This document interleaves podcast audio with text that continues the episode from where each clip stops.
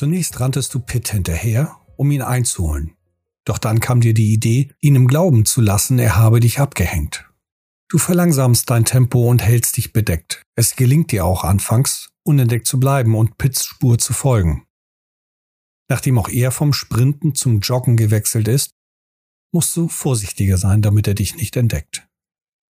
Denn mittlerweile verhält sich Pitt auch aufmerksamer. Immer wieder blickt er um sich, wahrscheinlich um sicherzustellen, ob er verfolgt wird. Doch macht dir der Wald es leicht, ihnen unbemerkt zu folgen. Ein, zweimal fürchtest du, er habe dich bemerkt. Da Pitt jedoch nach einigen Augenblicken Ausharrens weitergeht, bleibst du davon überzeugt, er weiß nicht, dass du hinter ihm her bist. Und so schleichst du ihm eine lange Zeit hinterher. Es muss bereits zwei oder mehr Stunden vergangen sein, während du weiter Pets Spur folgst. In den ersten Momenten schien es, als würde er sich selber orientieren müssen. Doch nun geht er zielsicher in eine bestimmte Richtung.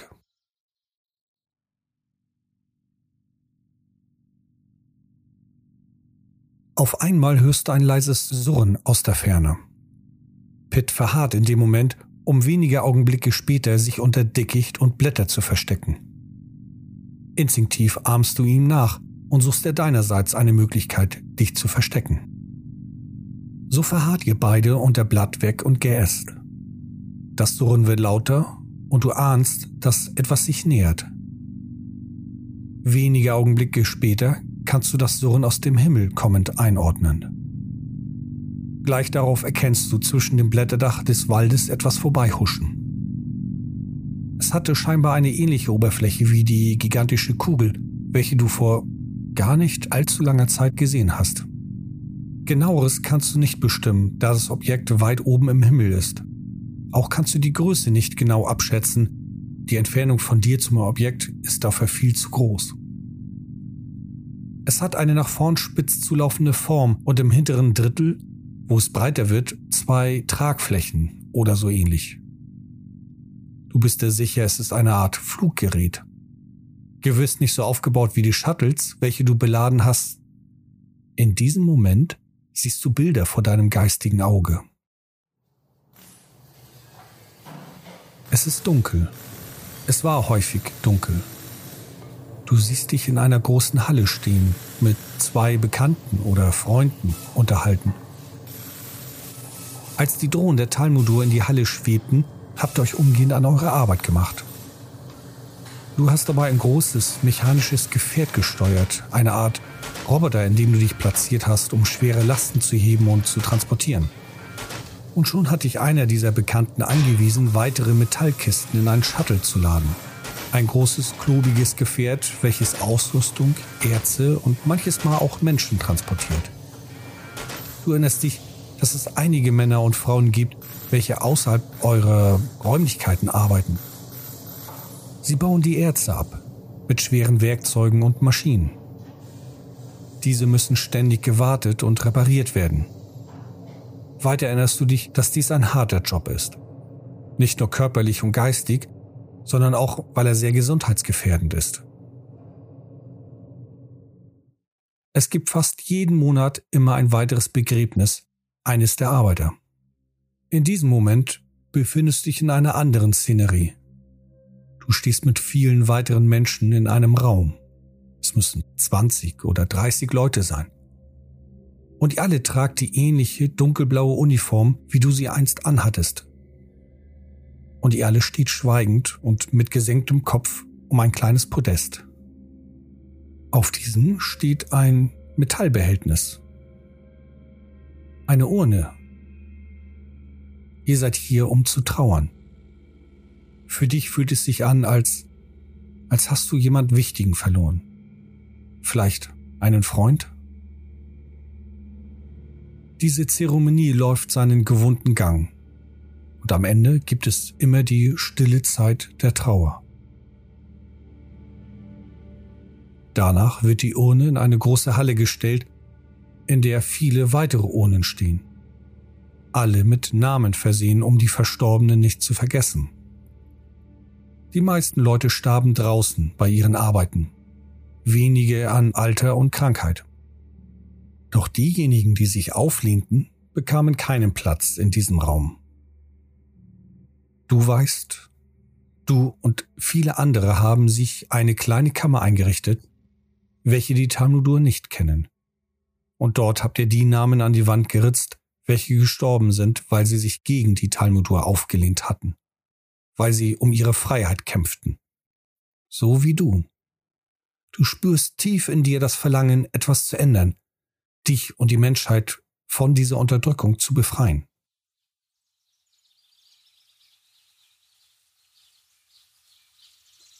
Das Surren ist mittlerweile verschwunden und du blickst dich im dichten Wald nach Pitt um.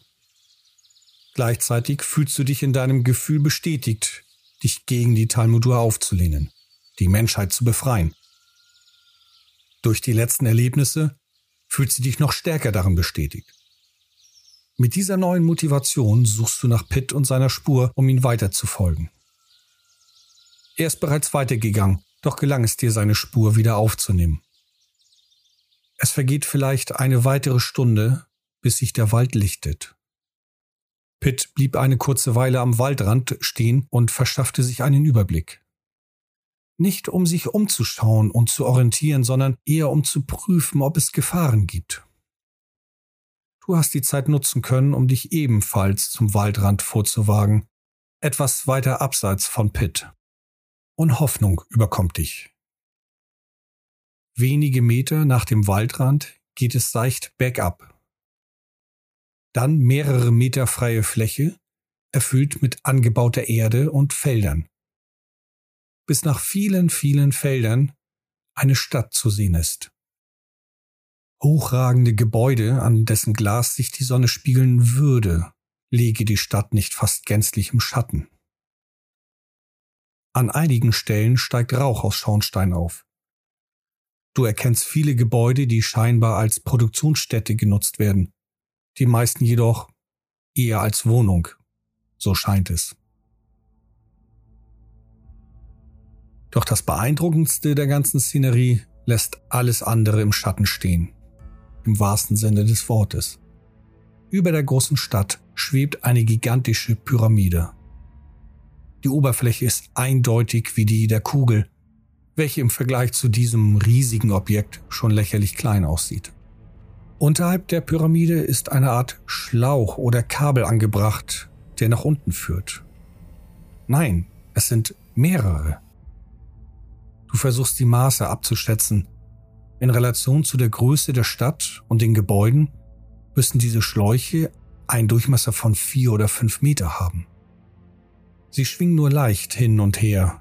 Dies unter Umstand, dass der Schatten der Pyramide, welcher auf die Stadt geworfen wird, sich leicht verschiebt, sind die einzigen Anzeichen dafür, dass diese Pyramide nicht völlig reglos in der Luft schwebt. In Anbetracht dieses kolossalen Eindrucks sackst du zusammen und starrst mit offenem Mund zu diesem Ort. Du kennst bisher immer nur kleine Räume und enge Gänge. Demnach müssten in dieser Stadt Millionen von Menschen leben. Es gibt hier so viel Fläche und Räumlichkeiten. Und erst jetzt beginnst du Kleinigkeiten auszumachen. Die großen Maschinen auf den Feldern, welche offensichtlich die Ernte einholen. So etwas ähnliches kennst du auch, wenn auch weder in diesen großen Ausmaßen noch die Art, was abgebaut wird. Auf der anderen Seite erblickst du wieder so eine gigantische Kugel. Doch wie schon vermutet, wirkt diese im Vergleich zu dem schwebenden Bauwerk ja schon fast winzig. Du kannst noch immer nicht diese Größen fassen. Die Kugel schwebt zuerst einige Meter über dem Boden. Als sie sich der Stadt und der Pyramide näherte, nahm sie an Höhe an und stieg empor. Neugierig verfolgst du dessen Weg und siehst, wie an eine der Seitenwänden der Pyramide sich schließlich ein großes Loch öffnet. Groß genug, dass die Kugel zweimal hineinpassen könnte. Und genau in dieses Loch schwebt sie auch hinein. Kurz darauf schließt sich diese Luke wieder. Auf der gegenüberliegenden Seite der Stadt siehst du am Horizont eine große Wolke sich nähern. Davor dunkle Schiemen, Du vermutest, etwas Großes bewegt sich über den staubigen Boden, welcher so weit in der Ferne vorherrscht. Gerne möchtest du abwarten, was da genau ankommt, doch siehst du mittlerweile Pitt zügig den Wald verlassen und in Richtung Stadt laufen. Dir ist bewusst, wenn du Pitt in den vielen Schluchten zwischen den großen Gebäuden verlierst, wirst du ihn nie wiederfinden. Und er ist derzeit die einzige Spur. Natürlich ist dir klar, wie riskant es ist. Pitt könnte dich mit Leichtigkeit auf dem offenen Feld bemerken. Du hoffst jedoch, er legt mehr den Fokus nach vorne, um selber unentdeckt zu bleiben und blickt nicht zurück. Mit einigem Abstand folgst du Pitt über die Fläche und dein Herz schlägt schneller. Nervosität macht sich breit. Nur noch wenige Meter bis zu einem dieser Felder, die hoch genug sind, um sich darin zu verstecken. Mit einem mutigen Satz schaffst du ins Feld. Pitt ist auch schon in solch einem Feld und hat seinen Schritt verlangsamt. Auch du gehst nun langsamer, nicht nur um das Korn, welches hier angebaut ist, nicht zu sehr zu verdrängen und auf dich aufmerksam zu machen und zum anderen um die Spur Pitts weiter zu folgen. Denn auch er geht behutsam durch das Feld, um seinerseits wenig Aufmerksamkeit auf sich zu lenken. Ihr beide benötigt etwa über eine halbe Stunde, um durch die ganzen Felder bis zur Stadt zu gelangen. Und mit jedem Schritt weckt in dir der kolossale Anblick Furcht und Respekt. Auf was für Möglichkeiten können die Talmudur noch zurückgreifen, wenn sie über solche Gebilde verfügen?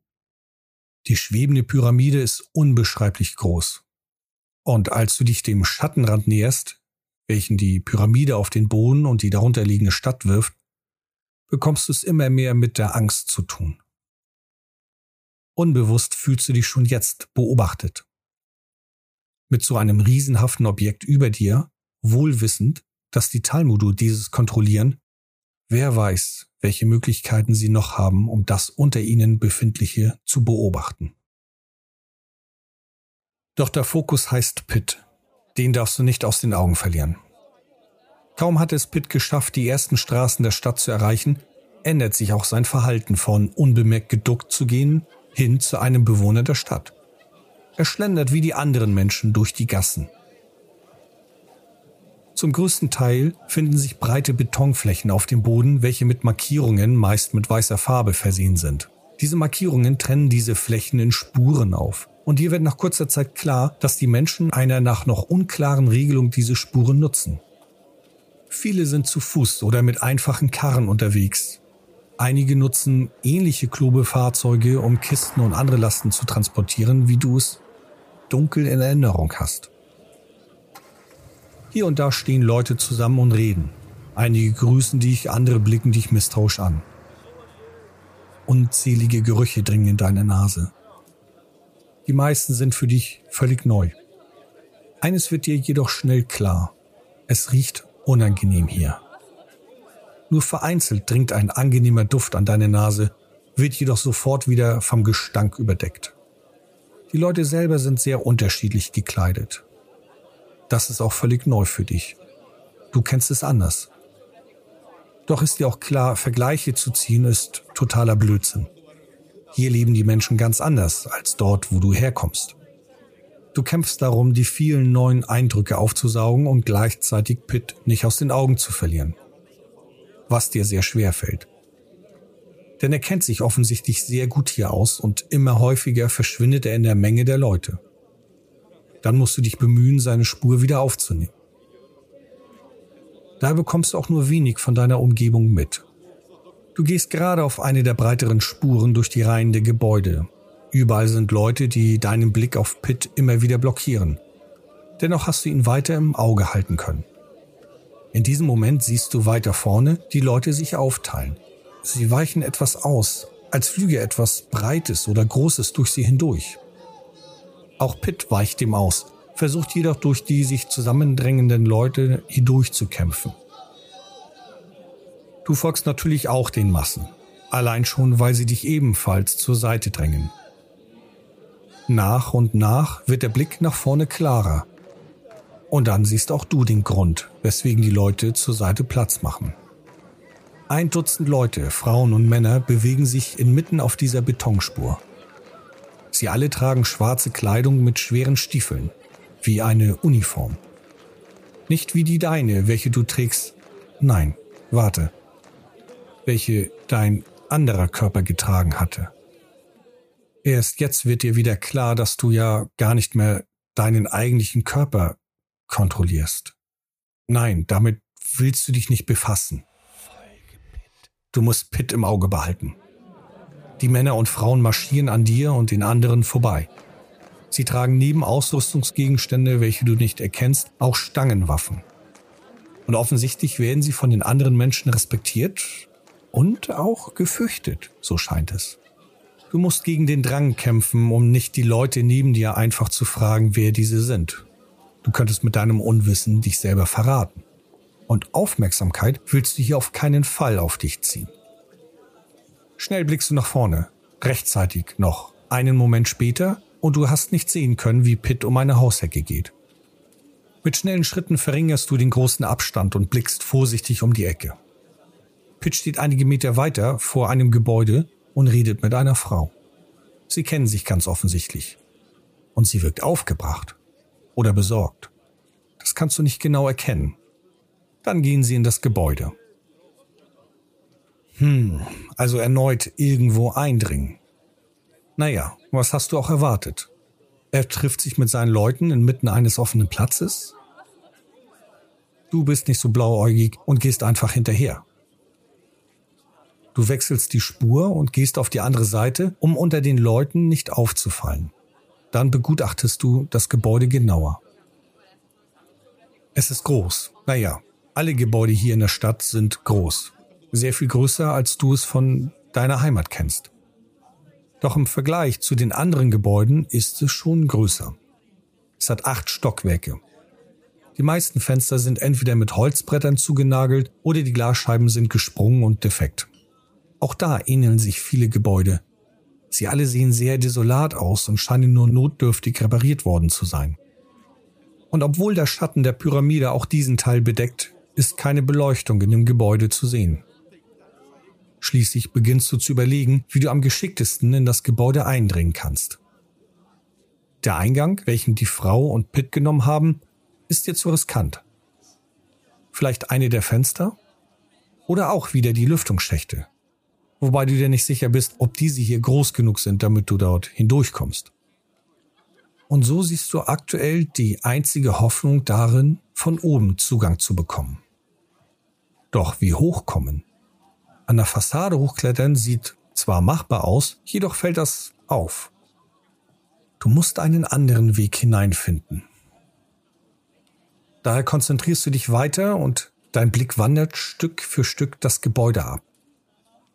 Versucht jede noch so Kleinigkeit aufzunehmen. Mittlerweile an das Gebäude hinter dir angelehnt, ignorierst du bereits die an dir vorbeischreitenden Leute und offensichtlich sehen sie in dir auch keine Besonderheit. Deine Konzentration steigt an. Und dann spürst du etwas. Ein leichtes Kribbeln in dir. Gleichzeitig ändert sich die Umgebung. Die Leute bekommen ein schwaches, blaues Leuchten, kaum wahrnehmbar. Bei den Personen, welche direkt vor dir vorbeigehen, hast du es zuerst bemerkt. Mit ein wenig Konzentration erkennst du das schwache Leuchten auch bei den Leuten auf der anderen Seite dieser Betonspur. Sie alle haben dieses schwache, bläuliche Leuchten. Instinktiv blickst du an dir herab und siehst auch ein Leuchten. Doch weder ist es blau noch schwach. Dich umgibt ein starkes, rotes Leuchten. Meine Güte, du gleichst einem Strahler, so hell ist dieses Rot. Sofort bist du wieder angespannt, da du fürchtest, die anderen bemerken deine Andersartigkeit. Doch nach wenigen Augenblicken wird dir deutlich, dass sie nichts bemerkt haben. Sie gehen einfach weiter an dir vorbei, wie zuvor auch. Ist ja auch klar, du bist ja schon eine ganze Weile in der Stadt unterwegs und keiner hat sich bisher für dich interessiert. Das Kribbeln ist noch immer spürbar. Doch etwas anderes zieht nun deine Aufmerksamkeit auf sich. Ein Mann, welcher auf der anderen Seite der Spur geht. Auch dieser hat das bläuliche Leuchten. Doch deren Intensität gleicht eher deiner als die der anderen Leute hier. Ein starkes blaues Leuchten, ja schon fast auch ein Strahlen, umgibt diesen Mann. Sogar noch stärker als dein Strahlen. Und er geht in eben genau das Gebäude, in dem auch Pitt zuvor gegangen ist. Der Drang in dir, in das Haus irgendwie hineinzukommen, steigt an. Andere würden noch abwarten und schauen, wer noch das Gebäude betritt oder verlässt, doch du gehörst nicht zu denen. Du willst es jetzt wissen. Also hinein. Es bleibt nur die Frage, direkt offen durch die Vordertür oder doch irgendwie einen Weg auf das Dach finden, um von dort zu versuchen, unentdeckt einzudringen.